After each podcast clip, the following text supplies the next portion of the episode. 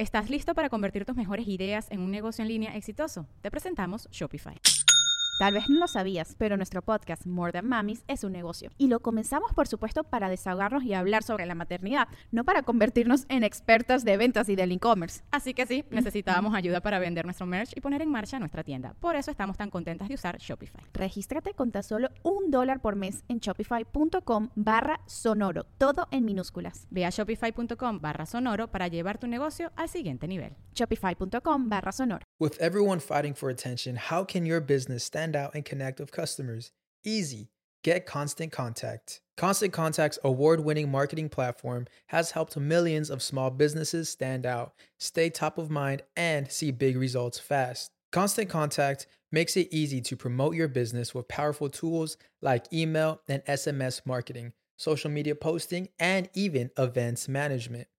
With Constant Contact, you'll reach new audiences grow your customer list, and communicate more effectively to sell more, raise more, and fast track growth.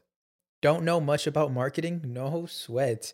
Constant Contact's writing assistant tools and automation features help you say the right thing at the right time every time.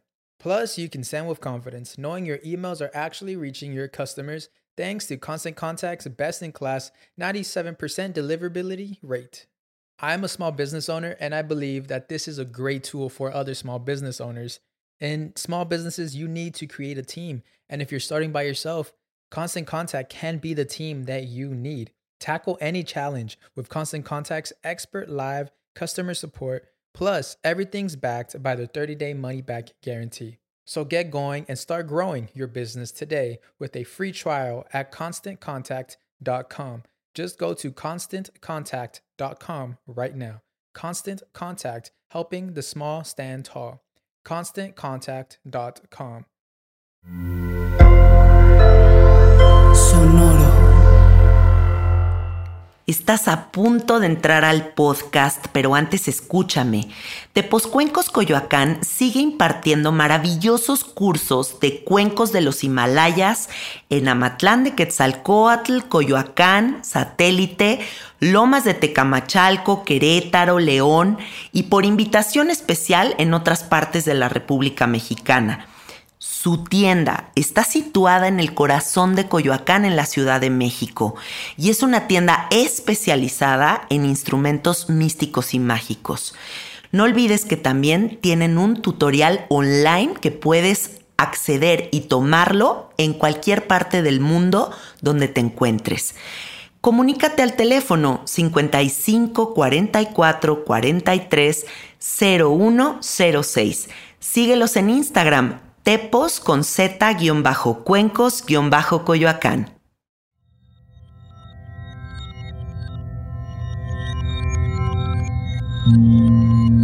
Estás escuchando Sabiduría Psicodélica por Janina Tomasini.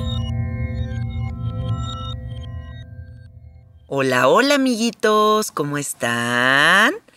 Bienvenidos a Sabiduría Psicodélica. Gracias por estar aquí, sintonizarnos. Ay, sí, como si fuera radio antiguo.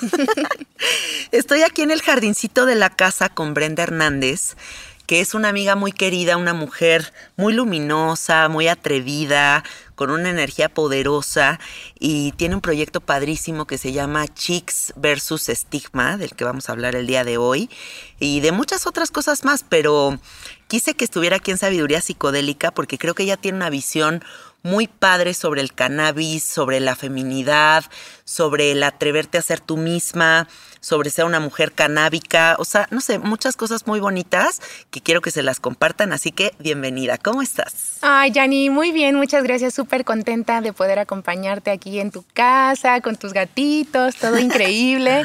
Este, muchas gracias por el espacio. No, hombre, al contrario. Parecemos un poquito, siento como Heidi de la pradera. O sea, te volteo a ver, estás rodeada de flores, de gatos. No, te falta un pajarito de que acá revoloteándote. Ah, no, los hongos aquí al lado, güey. No, o sea, estamos en Heidis, totalmente. Me encanta. Amo ser Heidi. Súper. Bueno, cuéntale a la gente un poquito de ti, cómo empiezas este camino y esta conexión con el cannabis y cómo es que te interesas en todos estos temas. Sí, Yani. Pues mira, es un camino eh, muy chistoso porque yo crecí en una familia que era antidrogas que era, pues sí, no, o sea, el hecho de ser mujer, era, o sea, mi mamá siempre me educó con el tema de no te metas nada porque, pues, qué peligros hay alrededor, ¿no? Y el mundo te va a comer viva y vino a las drogas. Pero como en muchas familias mexicanas, pues el alcohol, por ejemplo, siempre estaba presente y pues Claro. era como que, o sea, sí puedes tomar y ponerte borracha y hacer muchas cosas, pero no otras. Entonces, pues sí crecí con muchos estigmas acerca de la planta. Los primeros encuentros que yo tuve con ella fueron muy morrita, tenía 13, 14 años, este, empezaba así también como que a empezar a tomar y pues la neta es que las expe- experiencias que yo tuve pues fueron feas, o sea, me daba la pálida, terminaba vomitando en el baño, o sea, realmente no era algo como que yo hiciera habitualmente, era más como de relajo con los amigos, ya más grande, igual también como que en las fiestas y demás, pero nunca tuve como esa cercanía con la planta de decir, bueno, la voy a probar, por ejemplo, sobria o voy a investigar acerca de ella. Digo, también era difícil acceder a información en No esos había años, no, no entonces. existía. En esos años, amiguitos, este, pues tampoco había mucho internet, ¿no? O sea, Claro, nos claro. tocó todavía, eh, pues, como el nacimiento de internet, entonces no había información. Sí. Entonces yo lo que sabía de la planta era lo que a mí me habían contado, que quién sabe quién le contó a quién y se hizo la cadenita. Pero era pues un punto de vista prohibicionista, ¿no? Eh, muchos años después, ya en mis treinta y tantos años, eh, nos vemos en una necesidad médica de mi madre, porque ella tiene escoliosis rotativa en su columna, y pues la operaron hace algunos años y de pronto tuvo una recaída en donde perdió movilidad, eh, vivía con dolor y pues las medicinas que estaba ella tomando en ese momento pues ya no le hacían, ¿no? Aparte ella tiene pues muchas otras enfermedades de la presión, del azúcar, etcétera, ¿no? Entonces, pues como que ya estábamos muy desesperadas de que unas medicinas le caían mal, otras medicinas pues no le hacían nada, ¿no? O sea, al grado de que le daban morfina y no hacían nada. No, qué. Entonces, pues como hija, pues llega un punto en el que dices, ¿y ahora qué hago? ¿No? O sea, ¿cómo la puedo ayudar? Ya fuimos a muchos doctores, ya has hecho todos los chochos del mundo y pues no vemos que le esté ayudando. Entonces, pues en mi desesperación, pues yo me acordaba como de esas cosas que ves en las películas, ¿no? De para pacientes de cáncer se echan un porrito y les ayuda para el dolor o sabes como cosas que te empiezan a llegar de rebote de que a personas con dolor crónico o enfermedades terminales les puede ayudar. Y yo empiezo a investigar, ¿no? O sea, primero investigué un poquito como de, pues, o sea, yo tenía que llegar con mi mamá con información, ¿no? O sea, no podía llegar con ella para decirle, mamá... Y muy científica, ¿no? Ajá, Porque para los papás todo es como, si la ciencia lo avala, es correcto. Si no, no. Exacto. Entonces, pues primero me di a la tarea de, empezar a investigar un poco acerca de ese rollo. Eh, me encontraba información únicamente en internet, por ejemplo, en ese momento. Le pregunté a algunos médicos que yo conocía. Y al final pude, eh, bueno, primero era como de le voy a dar un porrito, pero justo por el tema de la presión y demás. Y yo investigué que el THC podía tener eh, efectos secundarios en gente en cuestiones de presión pues dije, no, mejor no le armo el porrito y tengo que seguir investigando. Ya, por azares del destino, llego a una, a una fundación que se llama Fundación por Grace, que es una fundación regiomontana, que se fundó por una niña que se llama Grace, que tiene un síndrome que se llama el síndrome de Lennox-Gastaut, en donde ella pues tenía muchísimos ataques epilépticos durante el día, hasta 300 convulsiones al día, o sea, grave. Qué duro. Sus papás eh, logran eh, importar medicina para su hija, en este Ah, caso claro, CBD. yo llegué, yo llegué a oír de ese caso, claro, fue muy, muy sonado. Sí, fue súper sonado. Sí. Y la fundación fue quien me ayudó a, a saber un poco más, a contactar a un médico y a poder tener acceso al CBD o al cannabidiol, ¿no? Que es como su nombre. Eh, logramos que este doctor tuviera la consulta con mi mamá. Y en el transcurso de dos, tres meses yo veo un cambio radical en mi mamá. Entonces, pues me sorprende mucho Wow. porque digo, o sea, pues yo de entrada no creía que funcionara. Y luego pues me pregunto el cómo, por, por qué esta sustancia es tan ilegal si resulta que sí ayuda. ¿Por qué está tan prohibida la información si tanta gente puede salir beneficiada? Y de ahí me clavo, o sea, me clavo, me clavo, me pongo a estudiar, eh, empiezo a tomar un curso de una universidad eh, de Estados Unidos para poder tener pues como toda la carnita de la planta, ¿no? Ah, Desde buena cultivo, temas de cannabinoides, extracciones, este, usos terapéuticos y demás. Y me enamoro. eh, yo empiezo a utilizarla de forma personal. Te digo, yo lo que o sea, usaba la planta era pues en la fiesta, nunca en otro aspecto de mi vida. Entonces la empiezo yo a utilizar. En ese entonces yo trabajaba en una agencia de medios en donde el estrés está a pico todo el tiempo. Y pues yo no dormía, tenía insomnio, tenía mucha gastritis, estaba súper ansiosa todo el tiempo. Y cuando empiezo a, fumar, ¿no? A fumar cannabis, yo sí le di al porrito, no me quedé en el CBD, pues noto un cambio radical en mi persona, ¿no? Estoy de mejor humor, eh, estoy mejor conmigo y con mi familia, dejo de tener que comprar ibuprofenos cada que voy al súper, este, dejé el omeprazol, o sea, ya no tengo gastritis desde que empiezo a consumir cannabis. Y pues me vuela la cabeza, Yanni, o sea... Pues es que yo siento que la gastritis y todas estas cuestiones son emociones que somatizamos, ¿no? O sea, es como todo ese estrés, toda esa, ansiedad que el cuerpo no sabe a dónde llevarlo.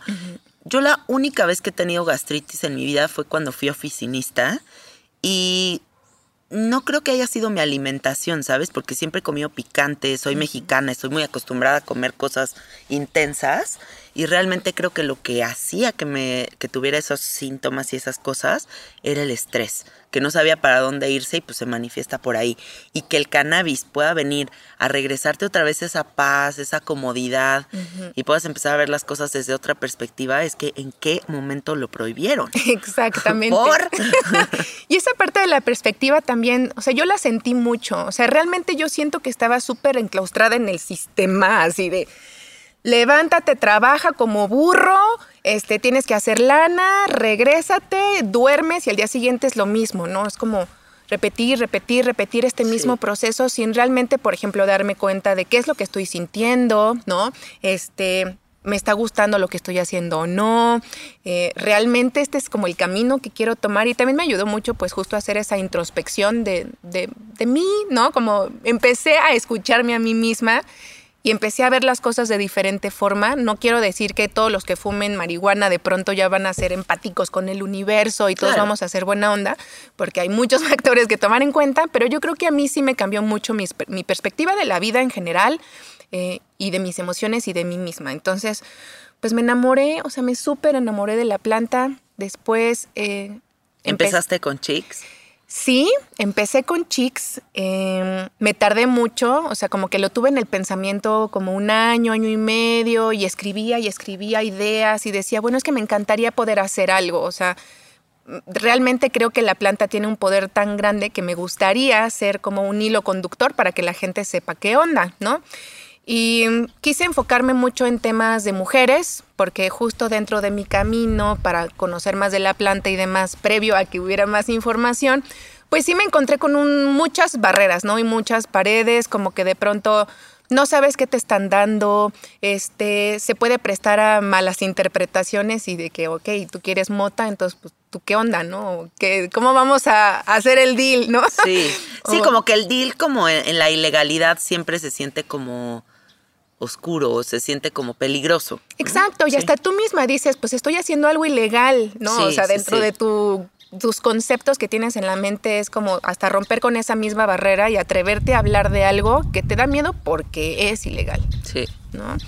Em, y después que ya estuve como teniendo estas ideas y demás, yo empiezo a tener mucha crisis existencial de mi trabajo y dije, a la fregada, ya. Adiós a mi trabajo, mi camino está en la cannabis, la amo mucho, la disfruto mucho, creo que es una planta demasiado poderosa. Renuncio a mi trabajo y y de ahí ya me empecé a dedicar full a la cannabis, me tomé más cursos, porque aparte en, estos temas de cannabis nunca dejas de aprender, cada vez que sigue abriéndose la planta, afortunadamente viene con más investigación, viene con más estudios, con más este, cuestiones médicas que nos ayudan. Eh, entonces, pues no terminas, no terminas de aprender. Cuando ya crees que sabes algo, ya investigaron otro cannabinoide y ahora el, este, el CBG y el CBN y no sé qué, y pues me enamoré.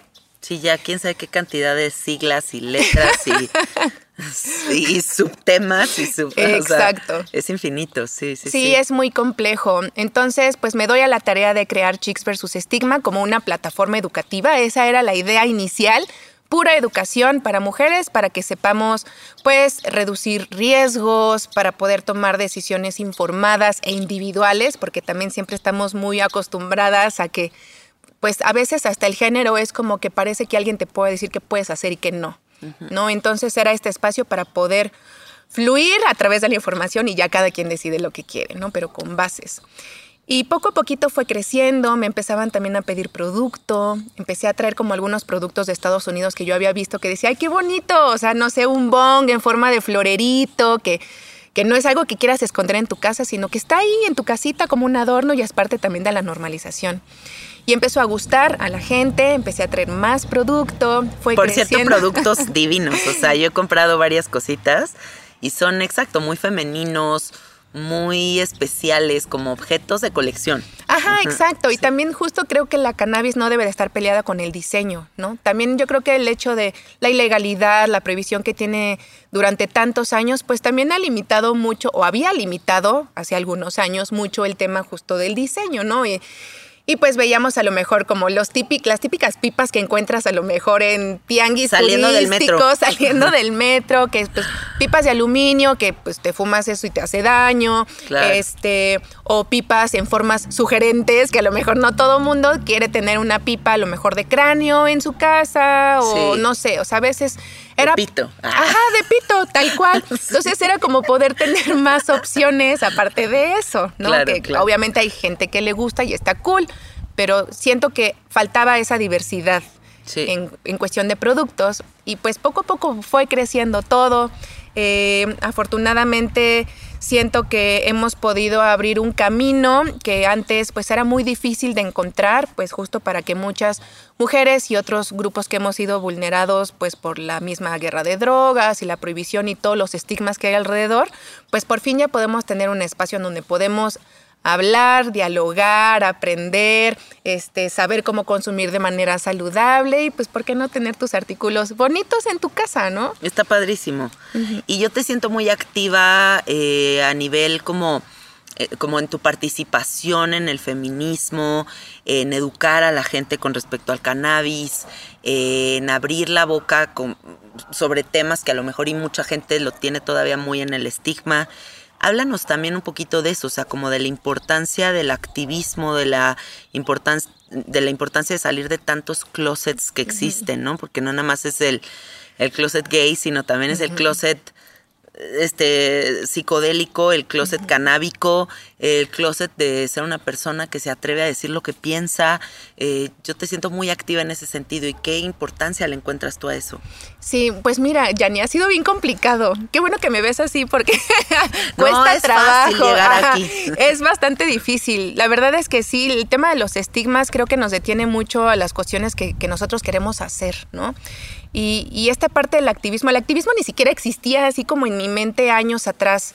Pero yo creo que justo cuando, en, el, en ese momento en que encontré la planta, que me enamoré tanto de ella y que pues sí me molestó el hecho de que hubiera tanta ignorancia y estuviéramos frenando medicamentos, que estuviéramos frenando alimento, que estamos frenando una economía, que estamos frenando una ayuda a la sí, ecología. El como recurso. Exacto. Ajá, tiene demasiado potencial. Entonces, en cuanto yo me, empecé como a meter al activismo, pues sí, lo hice así como sin saber nada, ¿no? De ceros.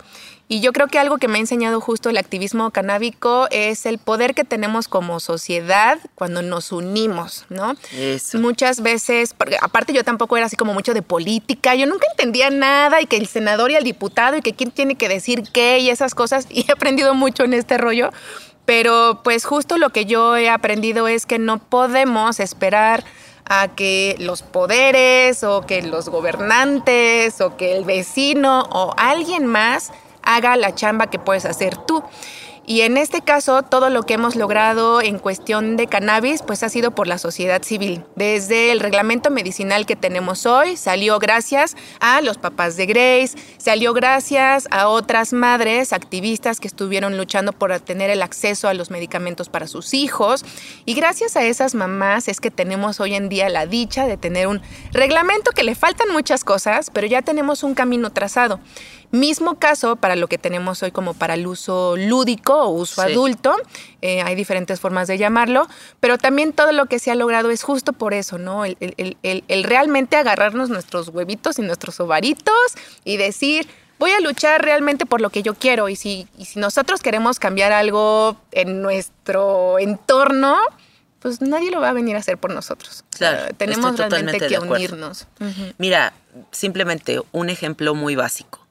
El mismo día que se revocó el derecho al aborto en Estados Unidos, ese mismo día se autorizó armas en todo el país. Exacto. ¿no? Entonces, nada más dejarles un poquito esta reflexión como tarea, como, pues, ¿quién es tu aliado? O sea, si tú piensas que las leyes son quienes te protegen, los gobiernos son, son quienes te protegen, pues sí sería importante reflexionar realmente qué está de tu lado, ¿no? Eh, el otro día estaba yo dando un retiro en la playa y vino una mujer desde Alemania a, a nuestro retiro y me dijo, yo estoy aquí y vine a este retiro para estar contigo porque te considero una mujer increíblemente valiente. Y como que me quedé paralizada, te lo juro, como que me dijo, qué valiente eres. Y dije, ay, neta, ¿Se te hace como que soy valiente porque, a ver, me puedo topar a mí misma como en muchos escenarios y reconozco muchas cualidades que hay en mí, pero nunca me, me he visto a mí misma como valiente, ¿no? O sea, como que no es como, ay, qué valiente soy. Y cuando me lo dijo, le dije, ¿por qué dices eso? Me dijo, porque atreverte a hablar y atreverte a hacer este activismo es algo muy poderoso y es increíblemente valiente. Y ahí me di cuenta entonces como, como yo no veo el estigma en el tema y como yo no vibro en esa frecuencia, pues no le doy ese mérito como de valentía.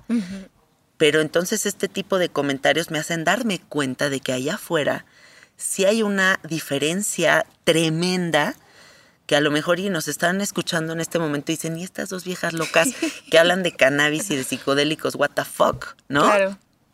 Y entonces, qué bonito que podamos nosotros empezar a trazar una nueva conversación y, una, y nuevas posibilidades para también las nuevas generaciones eh, y que salga del estigma tanta cosa tan bella y tan luminosa. Exacto. Me gustaría que nos compartas también, yo sé que tú eres una mujer psicodélica, este, ¿qué ha traído la psicodelia a tu vida? O sea, ¿qué, qué revelaciones ha habido por ahí? Todas las de la vida.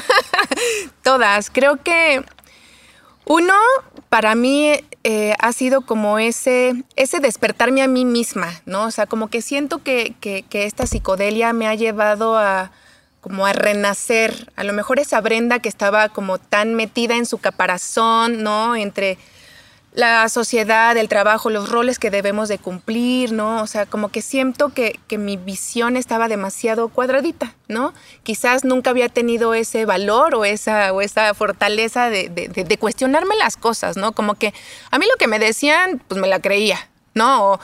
Pues si a mí me dicen que no me tengo que brincar de ese árbol, pues no me voy a brincar porque pues dicen que al lado hay un este barranco horrible que me voy a matar, ¿no? Y ahorita si me dicen hay un barranco, es como, no, a ver qué, yo quiero ver si, si es cierto o no es cierto y si me Sí. puedo subir al árbol o no, ¿sabes? O sea, el- es, es ese sentir del, del cuestionamiento, del, del no quedarme con, con, pues, con lo que me dicen las personas o lo que me dicen las regulaciones o lo que me dice el- la cuestión cultural y social de donde vivo, ¿no? Sino Sí. Realmente poder debatir qué es lo que quiero para mí y poder hacerlo libremente y sin culpas, ¿no? Y, y sí creo que también ha llevado mucho amor. Eh, también me ha ayudado a, a sanar muchas heridas viejas, a poder eh, plantearme nuevos caminos para al final ser feliz, ¿no? O sea, al final mi Mm, camino que me ha llevado a esa psicodelia, pues es el ser feliz. Y, y ya, o sea, creo que, que- es algo que también me gusta mucho compartir y que justo, pues tanto la psicodelia como, bueno, cannabis y, y demás, pues sigue todavía en este momento de, pues de mucho estigma, de mucha desinformación.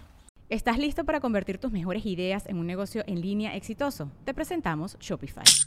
Tal vez no lo sabías, pero nuestro podcast More Than Mamis es un negocio y lo empezamos por supuesto para desahogarnos y hablar sobre la maternidad, no para convertirnos en expertas de ventas y del e-commerce. Así que sí, necesitábamos ayuda para vender nuestro merch y poner en marcha nuestra tienda. ¿Y cómo suena con Shopify? Llegó otra venta. Shopify es la plataforma de comercio que está revolucionando millones de negocios en todo el mundo. Ya seas un emprendedor desde tu casa o desde donde sea, Shopify es la única herramienta que necesitas para iniciar, administrar y hacer crecer tu negocio sin dificultades. Con Shopify puedo gestionar pedidos, envíos y pagos desde cualquier lugar, brindándote toda la información y estadísticas de tus ventas al detalle. Regístrate para un periodo de prueba con tan solo un dólar al mes en shopify.com barra sonoro, todo en minúsculas. Ve a shopify.com barra sonoro para llevar tu negocio al siguiente nivel. Shopify.com barra sonoro.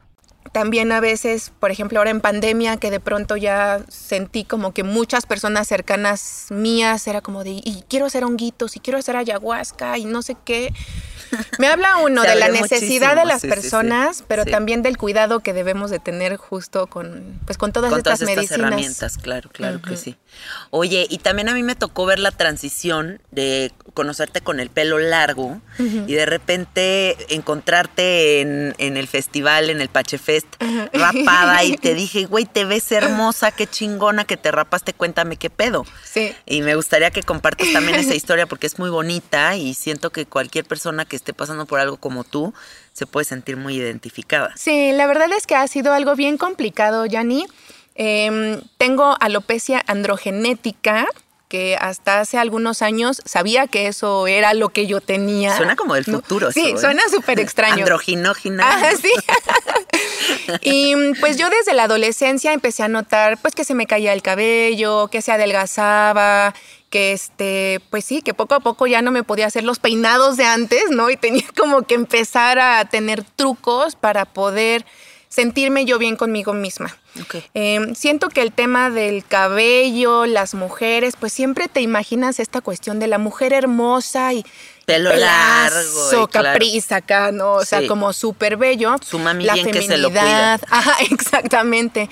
El tema de la feminidad, de la seguridad en nosotras mismas. O sea, creo que recaemos mucho en, es- en el deber ser, ¿no? En el, si yo veo que, que- que en los medios de comunicación o lo que sea, pues veo a una mujer que quizás yo ni tengo el cuerpazo, ni tengo el cutis, ni el cabello, ni lo que sea, pues nos sentimos mal con nosotras mismas muchas veces, ¿no? Incluso maquillarnos, ¿no? Como tanta cosa que es como Ajá, muy cómo obligada. nos vestimos, todo. Aparte también desde El tacón, güey. O sea, que es tan pinche incómodo. Aparte yo desde chavita sí siempre fui como no la imagen más femenina que todo mundo, este, a veces, por ejemplo, mi familia era como de, "Y vas a estar así, como que pareces hombre, ¿no? Pues Qué grueso, güey, Así sí. soy, ¿no? Sí. Así me gusta vestirme. Pero bueno, creo que la fase final de mi aceptación fue cuando, pues justo llegó un punto en el que dije, ya, no puedo ver que cada que me vea en el espejo me sienta triste por mí misma. Sí, porque que me veía sufriendo. y me veía fea, me veía como que no valía como mujer, no. me sentía, este, pues sí, sentía que me hacía cada vez yo más chiquita.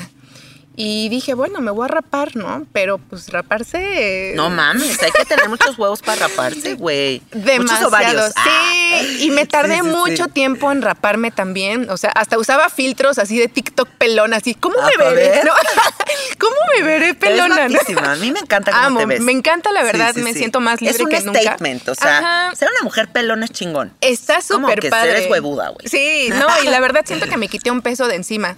Pero justo en ese camino, pues yo empezaba a ver, por ejemplo, eh, cuentas en redes sociales de mujeres en Estados Unidos en donde hablaban de eso, como Del tema de la del alopecia. tema de la alopecia, ¿no? Tanto androgenética como areata, que ya es cuando se te cae por completo y puede que se te caigan Cejas de los brazos, o sea, todo, absolutamente todo.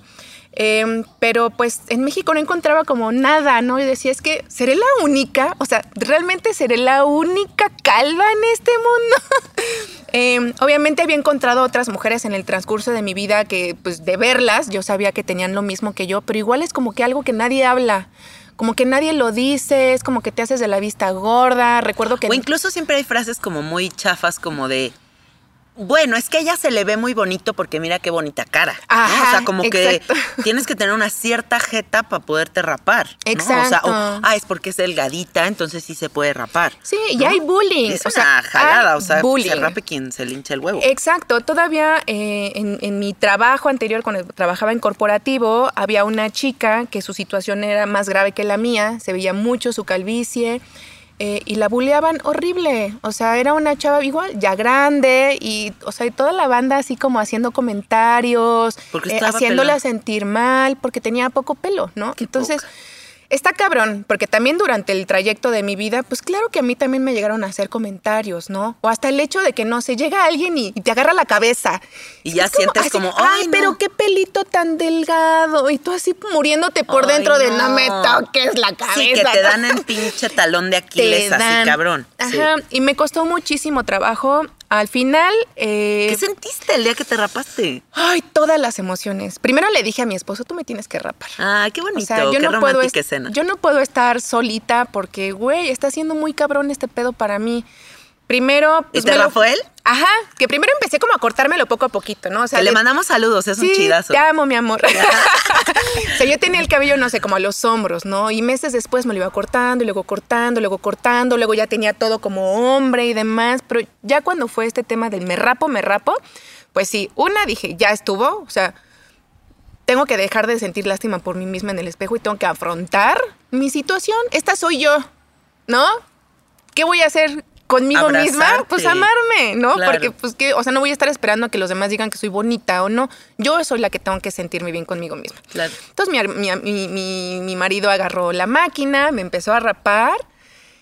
Y primero yo dije, voy a llorar y va a ser acá un dramón. Me sentí tan feliz. O sea, Ay, qué paz. me sentí súper contenta. Mi hijo estaba también ahí conmigo. ¿Cuántos años tiene tu hijo? Seis. Tiene seis añitos. Eh, me acompañó en todo el proceso y ahorita te cuento una experiencia que nos pasó hermosa.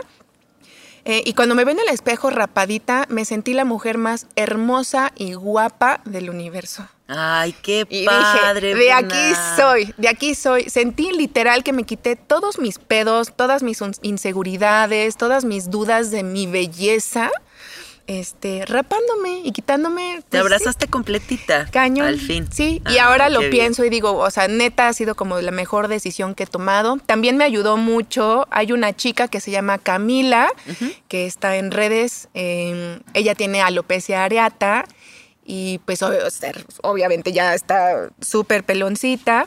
Eh, se rapó también por completo y empezó a hacer modelaje. Ah, qué padre. Y es hermosa y a ella me inspiró muchísimo. O sea, cuando vi a Cami, mexicana, y aparte vive por mi casa, entonces un día la vi, la vi de lejos y dije, no puede ser, no estoy sola, no estoy sola. Qué padre es eso de las redes sociales. La La verdad, yo sí. agradezco mucho eso porque a mí, por ejemplo, ver a muchas mujeres gorditas, guapísimas en el TikTok, en el Instagram, todo tan seguras, me inspira muchísimo. Sí. ¿No? O sea, como que ya todas estas generaciones, no quiero sonar a tía, pero estas nuevas generaciones vienen muy abiertos, vienen muy sin género, vienen muy, güey, me vale madre si te rapas, me vale madre cuánto pesas, me vale madre si te vistes con falda o con pantalón o con, o sea, como que hay una apertura maravillosa, muy esperanzadora para que la gente viva su propia verdad y en, libertad absoluta. De acuerdo. O incluso no pensar que toda la vida vamos a hacer solamente de una forma, ¿no? O sea, como si hoy me quiero experimentar en esto, pues me jalo pa- para esto y si me quiero ahora jalar para otra cosa, pues me jalo para otra cosa. Y esa sensación de poder transformarme y de gozar mi vida en múltiples escenarios me llena de felicidad. Ajá. Oye, y a ver cuál era la anécdota padrísima que ibas a Ah, decir. pues justo después de raparme, tuvimos un evento y mi hijo estaba jugando con slime, ¿no? Se embarra slime Para en la quien no cabeza. sepa qué es el slime, es como este moco de como King moco, Kong, ajá, exacto, como súper esa- pegajoso. Como plastilina pegajosa, ¿no? Exacto. Entonces, pues se pega cañón esa cosa, ¿no? Entonces mi hijo hace cuenta que se la puso así en la cabeza. Toda la cabeza se llenó de slime. Pues eso es imposible de quitar. No. No, o sea, tendría yo que haberme pasado horas así con vinagre o yo no sé qué cosas para despegarle el slime del cabello. Y lo que le dije a mi hijo fue, amor, va a ser muy difícil quitarte el slime de la cabeza. Entonces yo creo que vamos a tener que cortarte el pelo. Y lo primero que dijo mi hijo, así con una sonrisa en la cara, fue, sí, mamá, quiero cortármelo como tú. ¡Ay, no. mi amor! Sí, ¿no? Y lo rapamos. Y fue feliz rapado y nos tomábamos fotos y estamos iguales. O sea, Ay, qué buen pedo. La inocencia Sí. de los niños, ¿no? O sea, ¿por qué no recibimos los adultos la información de la misma manera, con Ya esa simplicidad? Ajá.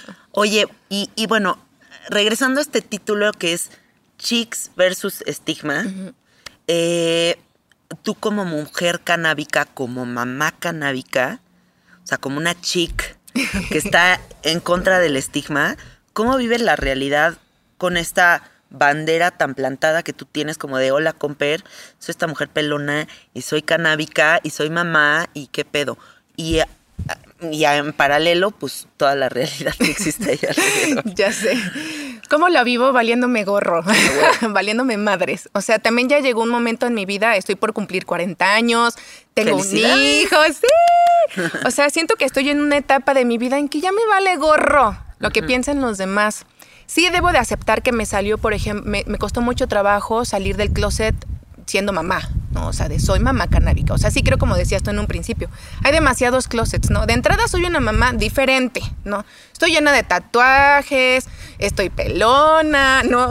Ahora me sumo a que trabajo Estoy en re cannabis, loca. estoy un poco loca, me dedico a la cannabis y Sí. aparte, la, o sea, obvio, la consumo, ¿no? Y soy mamá. Entonces, pues es como el estigma sobre el estigma sobre el estigma sobre el estigma. Y poder derrumbar todos esos, pues también ha sido como un paso a pasito, ¿no? O sea, primero fue el, le voy a decir a mi familia que, que me voy a dedicar a la mota, ¿no? Claro. Después, pues que la consumo, ¿no? Y con toda mi familia y hasta la fecha hay gente que no le encanta, pero pues igual ya como que, bueno, cada quien, ¿no? Luego con tu hijo. Luego con mi hijo, este, y lo más complicado fue, por ejemplo, en la escuela de mi hijo. O sea, a mí ahí es donde me daba pavor. Afortunadamente, la escuela en donde está mi hijo, pues es una escuela bastante relajada. Ah, qué bueno. Este, pero sí, el- también eso es importante. ¿no? Es Como importante, como buscar sistemas grupo, ¿no? educativos más open mind. Ajá, y tu comunidad.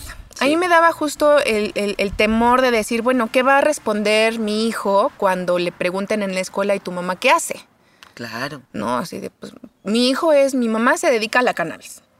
O sea, a eso me dedico. Ya las preguntas que puedan tener las personas al escuchar esa frase, pues podrían decir desde que puedo ser dealer hasta ve tú a saber qué, ¿no? Claro.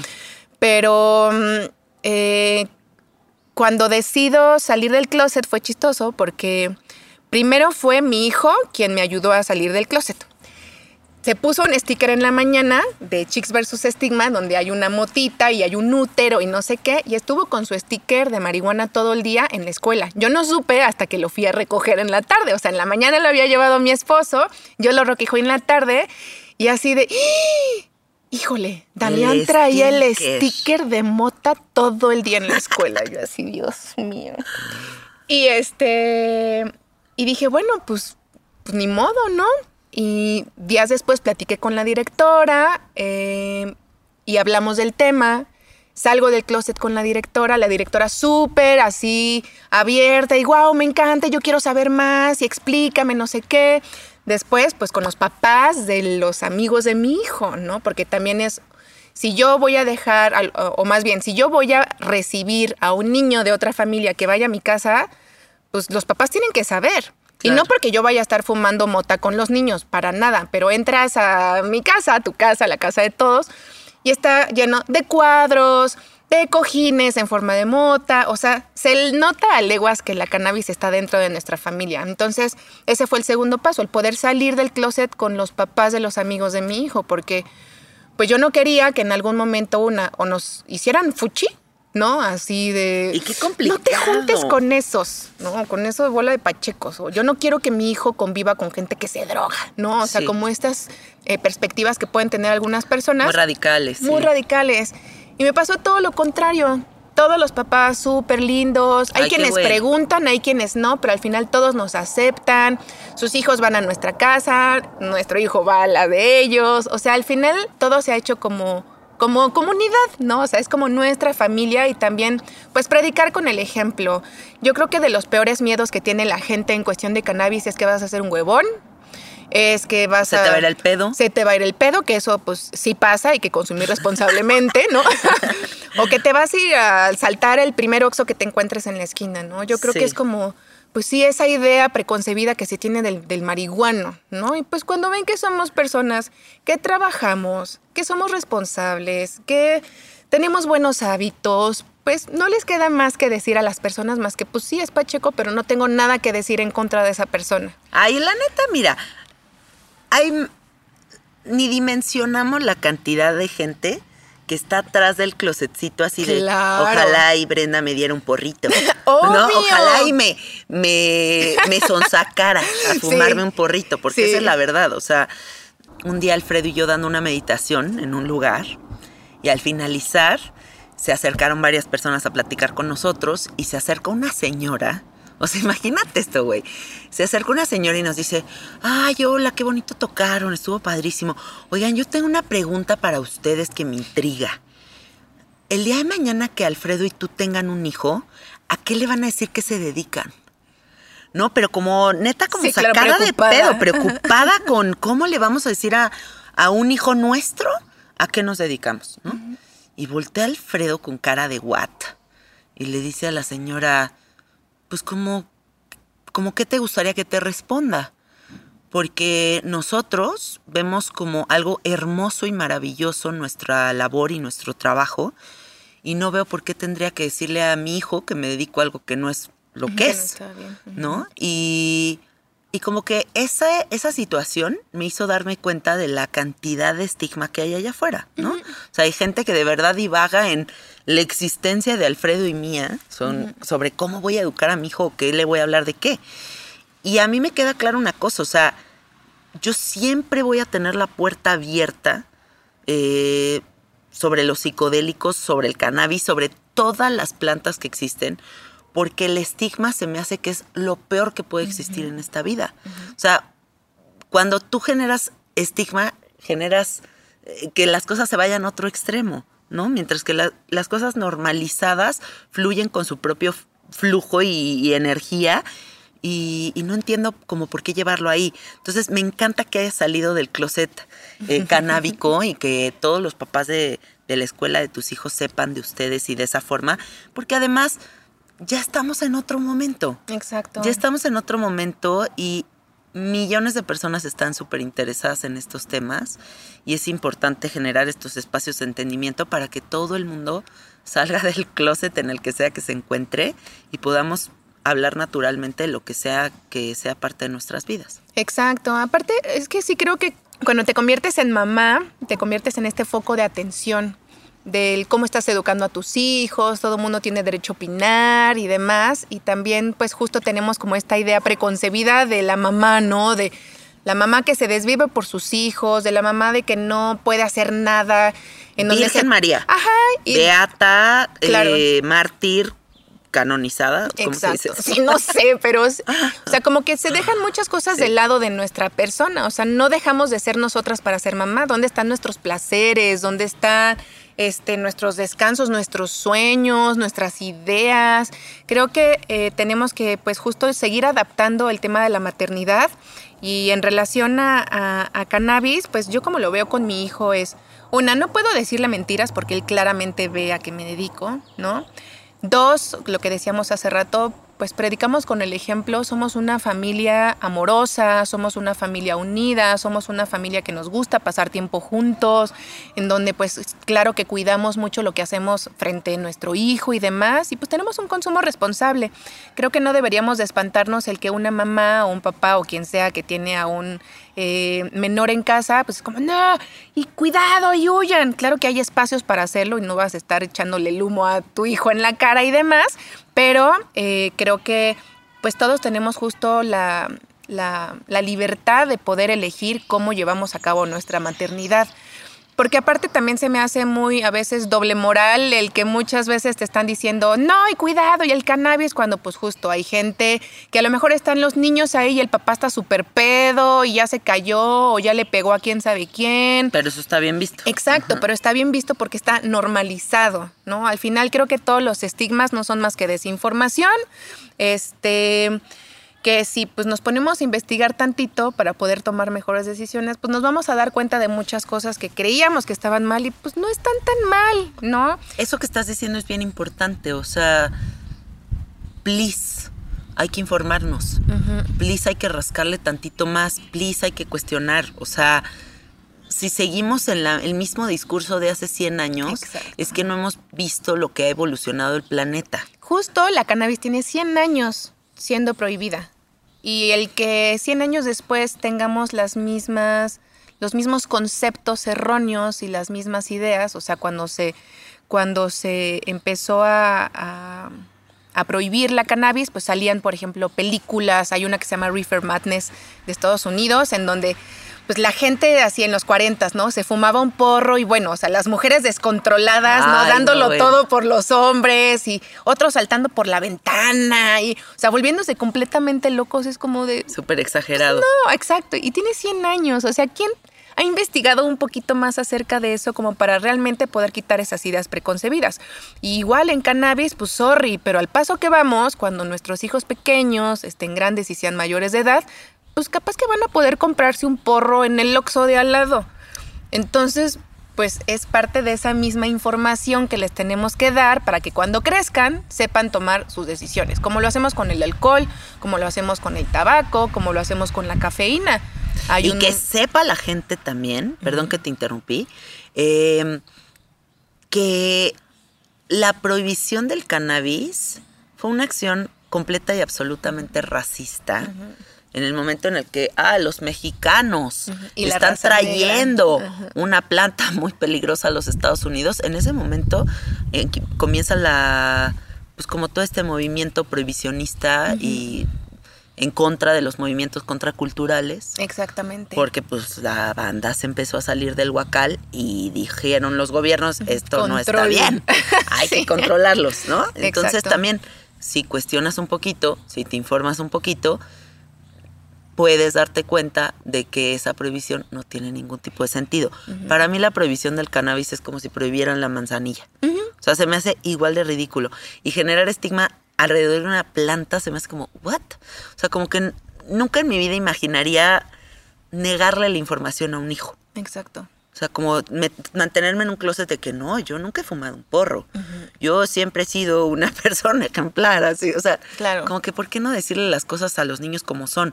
Ahora este término que está como muy de moda del gaslighting, eh, para quien no sepa qué es, que es como que haya un planteamiento en la realidad, una situación verdadera y que los papás te la disfracen de otra forma. Entonces tú como niño disocias los conceptos. Vamos a poner un ejemplo te estás peleando con tu esposo, ¿no? Te estás peleando con tu esposo y de repente estás llorando y llega tu hijo y te dice, mami, ¿qué tienes?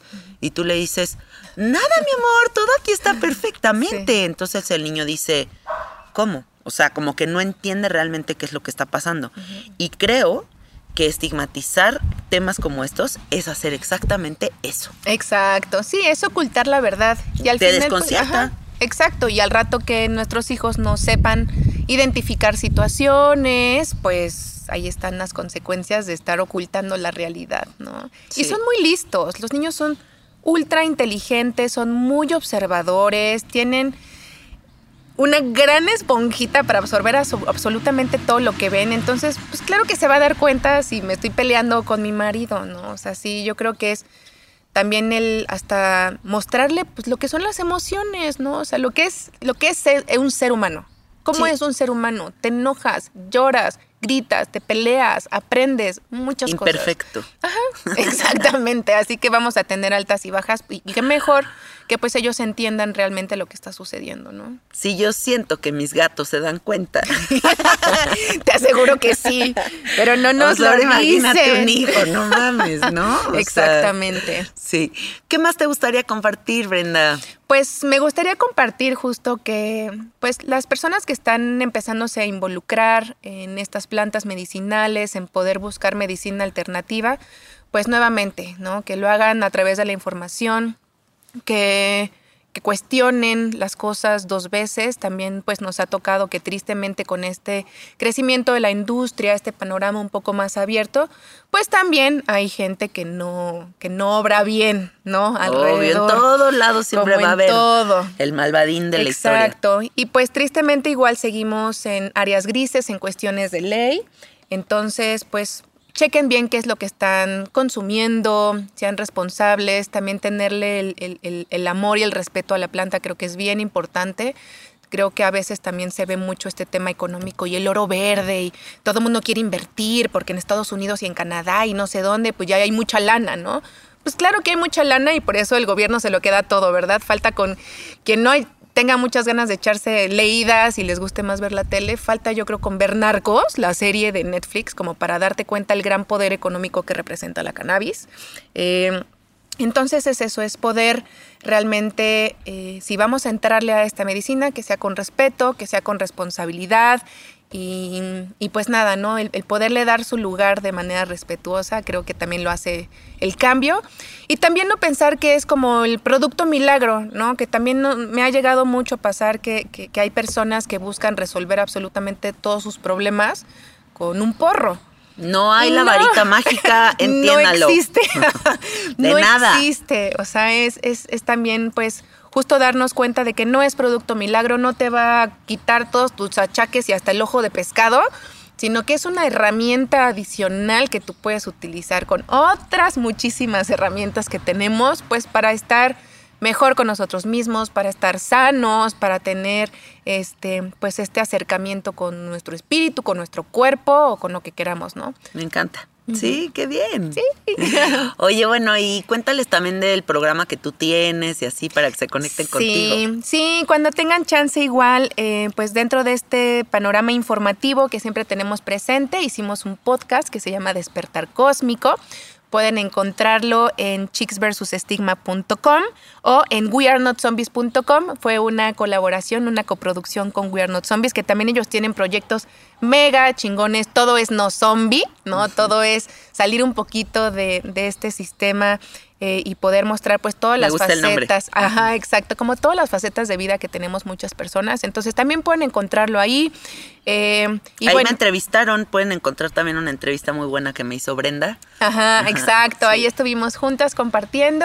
Así que pues apoyen también al movimiento canábico, como decíamos eh, hace ratito, lo que podemos lograr hoy en día es pues gracias a la sociedad, gracias a trabajar en equipo, entonces pues ni siquiera es como que tengan que hacer mucho más que salgan del closet platiquen con sus amigos, con sus familiares, con sus médicos, o sea, empecemos a abrir también la conversación, porque no hay otra forma para poder justo derrumbar esos estigmas si no es confrontándolos, ¿no? Sí. Y para ello, pues necesitas herramientas, también pueden encontrar mucha información en nuestra página, ya hay mucha información en internet en español, entonces no hay pretexto para no informarse, ahí está todo.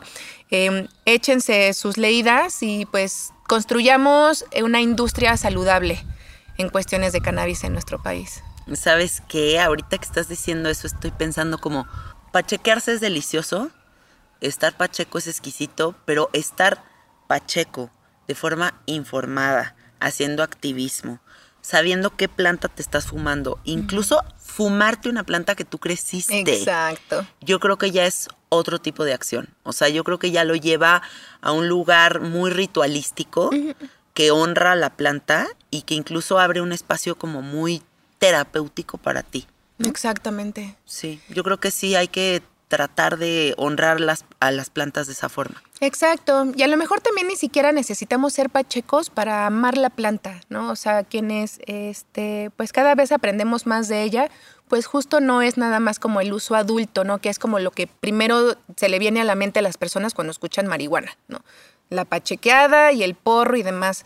Pero hay mucho más allá, o sea, está toda esta parte medicinal que ha ayudado a miles y millones de personas alrededor del mundo, hasta a tu abuelita que seguramente viste que alguna vez se echaba el alcohol con cannabis para la reuma y para los dolores, eh, pues hasta justo la parte de sustentabilidad que ofrece eh, la planta, es productor de puedes producir papel, puedes producir fibras, puedes producir concreto, ¿no? Ya hay casas, por ejemplo, hay una, un, este proyecto que se llama Heaven Grown, que están haciendo casas con hemp concrete, con concreto hecho de hemp.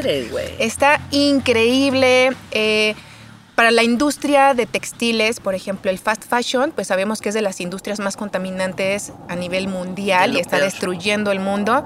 O sea, podríamos estar generando muchísimos más textiles con menos agua, con menos tiempo de producción, con cáñamo que con algodón, ¿no? O sea, hay mucho que se puede hacer con la planta, tiene demasiadas virtudes, así que aunque no, fumes, exacto, y aunque no fumes puedes justo ser activista, por el planeta, ¿no? O sea, hasta el simple hecho de amamos nuestro planeta, hay alternativas para poder producir los, los servicios o bienes que necesitamos, pero sin tanto daño, ¿no? Entonces es poder también ver como la planta desde un punto de vista de 360 grados.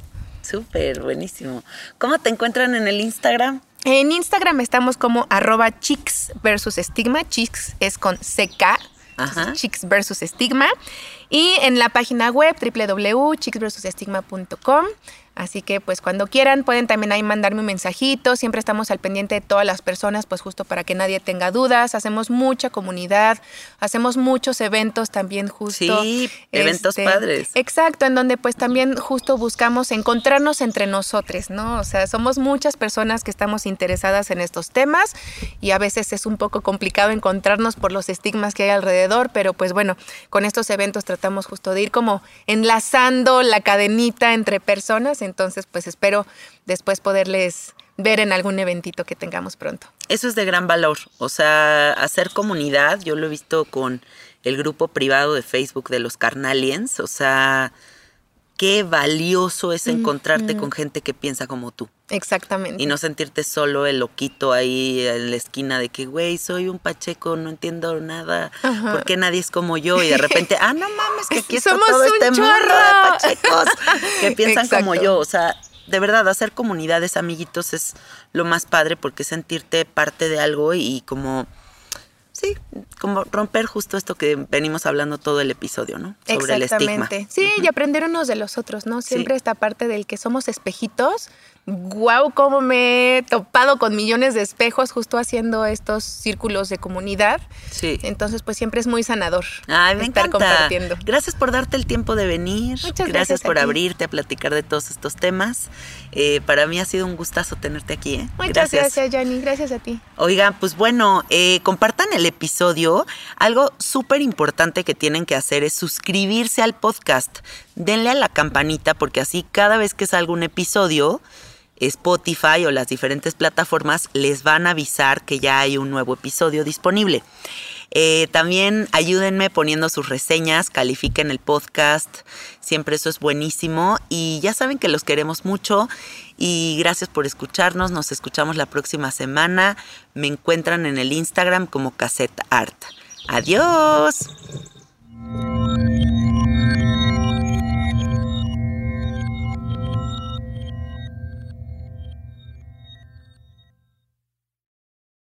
¿Estás listo para convertir tus mejores ideas en un negocio en línea exitoso? Te presentamos Shopify. Tal vez no lo sabías, pero nuestro podcast More Than Mamis es un negocio y lo empezamos por supuesto para desahogarnos y hablar sobre la maternidad, no para convertirnos en expertas de ventas y del e-commerce. Así que sí, necesitábamos ayuda para vender nuestro merch y poner en marcha nuestra tienda. ¿Y cómo suena con Shopify?